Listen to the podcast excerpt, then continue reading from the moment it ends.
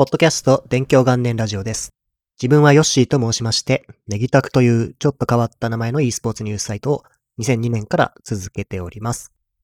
本日はゲーミングマウスについてのお話をしたいと思います。デバイスについては何回かお話をしていますが、先日、次元 NP01S という新しいマウスが届きました。まだ使って数日くらいなんですけれども、まあ、これが非常に自分に合っていて良いと感じましたので、今回そのあたりのお話をしようと思いました。まず基本的なところを説明しておきますと、この次元というのはですね、日本のカウンターストライクのレジェンドと呼ばれているのっぽさんがオーナーを務めるブランドになります。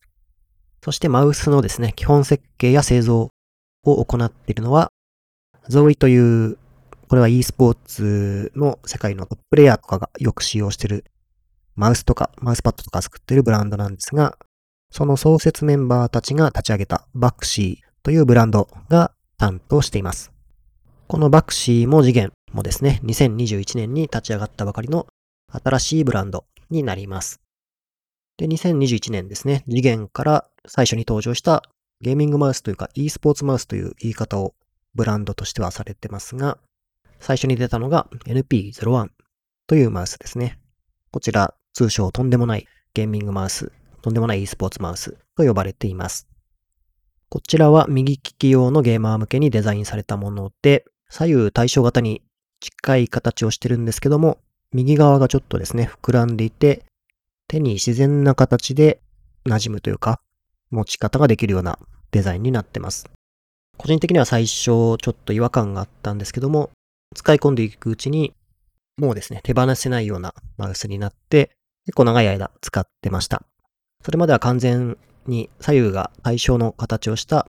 Zoe FK シリーズというものがあるんですが、こちらの FK2 マウスというものが自分の中で最高のマウスだと思っていて、これはもう数年レベルでですね、長期間使用してました。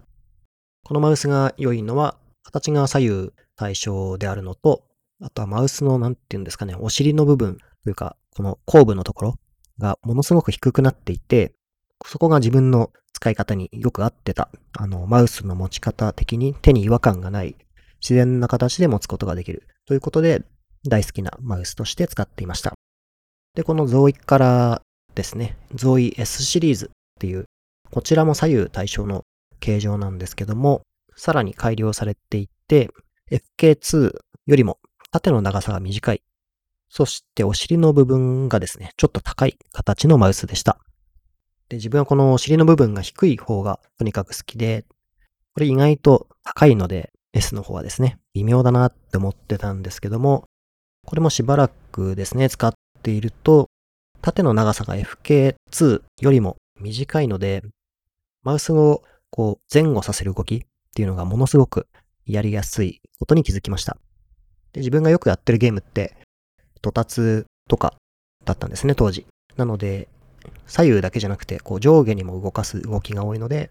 FK2 よりも S の方がゲームに合ってるっていうことで、こっちをメインに使うようになりました。そしてですね、この次元から出た NP01 というのがこの Zoe S シリーズに似ている。そして NP01S、こちら新しく出た方ですが、これは FK シリーズにちょっと似たような感覚があるマウスになります。で、今挙げた4つのマウスですね。NP01、NP01S、Zoe の S シリーズ、あとは Zoe の FK シリーズですね。これらを設計した人はすべて同じ人で、ザンバーさんという方になります。台湾の方で元プロゲーマーかな？で、製品の開発を担当している方です。ゾイの FK や S シリーズというのは非常に人気があるマウスで CSGO のプロなども使っているようなものですが、これがバクシーでですね、次元とか同じものを使っても仕方ないということで、新たなアプローチを加えて作ったのが NP01 と NP01S になります。で、ようやくですね、いろいろ話をしてきて NP01S の話になるのですが、こちらは自分が好きなですね、FK シリーズに似ているという感想で、持った瞬間に、あ、これは良いな、もうすぐに感じるマウスでした。マウスの後ろの部分ですね、お尻のところが低いというところでは、ゾイの FK2 の方が自分の感触的には良いんですけども、FK2 よりも縦の長さというのが NP01S の方が短く作られています。これをスペックシートで一応確認したんですが、FK2 は 124mm、NP01S は 120mm ということで、わずか 4mm しか違わないんですけれども、これを実際に使うと、もう完全に別物で、めちゃくちゃ短いというふうに感じます。なので人間の手の感覚ってものすごいんだなというのを改めて感じました。そして次元の NP01 と新しく出た NP01S で何が違うのかということなんですが、基本的なスペックですね。あのセンサーとかボタンとかっていうのは大体一緒で若干異なる部分もあるんですが、大きく違うのはこのマウスの後ろの部分を含めた高さと、あとはマウスの横幅ですね。左右がミリ単位で若干違うということになっています。ですが、それぞれですね、高さと横幅というのがもう数ミリ違うだけで、こんなにも異なる感覚になるんだなっていうのがですね、今回使ってみて分かりまして、ゲーミングマウスっていうのは、やはり奥が深いものだなっていうふうにこちら感じました。自分はですね、ゾイの FK2 が最高のマウスだとずっと思っていて、その次にゾイの S シリーズを使って、次元 NP01、そして、まあ、今回あまり詳しく話してなかったんですが、これもバクシーのマウスなんですが、アウトセット AX っていうものがありまして、最近ではこのアウトセット AX をずっと使っていました。で、どんどん使い替えていくたびに、あ、これが最高のマウスだななんて思いながら、どんどんですね、考えを変えて使っていたんですけども、今回はまた新しい NP01S を触って、今はですね、これがもう完璧に一番自分に合ってる良いマウスだと思ってます。なので、自分に合ったマウスっていうのはもうこれ以上は出ないだろうなと思いながら使ってるんですけども、新しいものが出てくると、それを超えるものっていうのが何度も出てきて、これもまた面白いなと思ってます。なので自分は基本的に最近だと、ゾイとバクシーのマウスしか基本的には使ってないんですが、他のメーカーにもいろんなコンセプトのマウスがあるので、使ってみたらですね、実はもっと自分に合ってるっていうものがあるかもしれません。なのでこういうことがあるので、ゲーミングマウスですね、自分みたいにこれが最高だからという形で、もうそれ以外は使わないっていうのも、それはそれでありですが、マウスもですね、どんどん性能が上がったり、使いやすくするための工夫でデザインが変わったりっていうのがどんどん行われているので、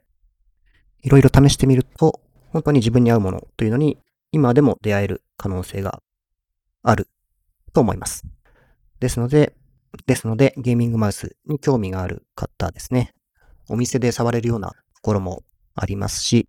今だとちょっとなかなか外出しにくいですが、そういったものも試してもらうと良いものに出会える機会がどんどん増えるんじゃないかなと思います。ただしですね、これ、次々にマウスを買ってしまうっていうくらいハマると、本当にですね、歯止めが効かない感じになってしまって、お金がいくらあっても足りないみたいなことになるので、ハマりすぎにはご注意ください。ということで今回はゲーミングマウスのお話でした。ポッドキャストいつも金曜日に更新してるんですが、今回もですね、ちょっと時間が遅れてしまいました。